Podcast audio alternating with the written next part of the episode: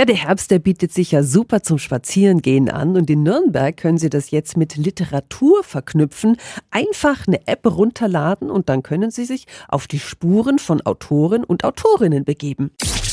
365 Dinge, die Sie in Franken erleben müssen. Die Stadt Nürnberg hat da jetzt darüber informiert. Literaturen sind Stadtspaziergänge, bei denen wir Literatur an ihren Originalschauplätzen wiederfinden und an historischen Orten in die Geschichte eintauchen können. Das Projekt ist noch in der Anfangsphase. Bislang gibt es schon Touren durch Nürnberg, Fürth und Erlangen.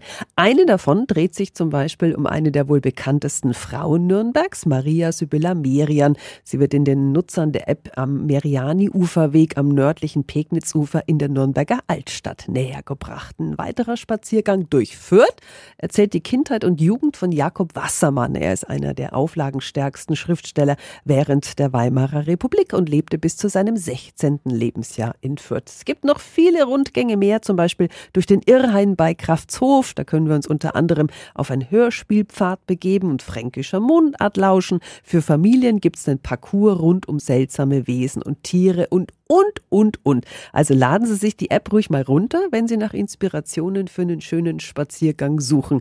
Literaturen gibt es im App Store und im Google Play Store. Wir haben Ihnen das schon mal verlinkt und zwar auf radiof.de. 365 Dinge, die Sie in Franken erleben müssen. Täglich neu in Guten Morgen Franken um 10 nach 6 und um 10 nach 8. Radio F.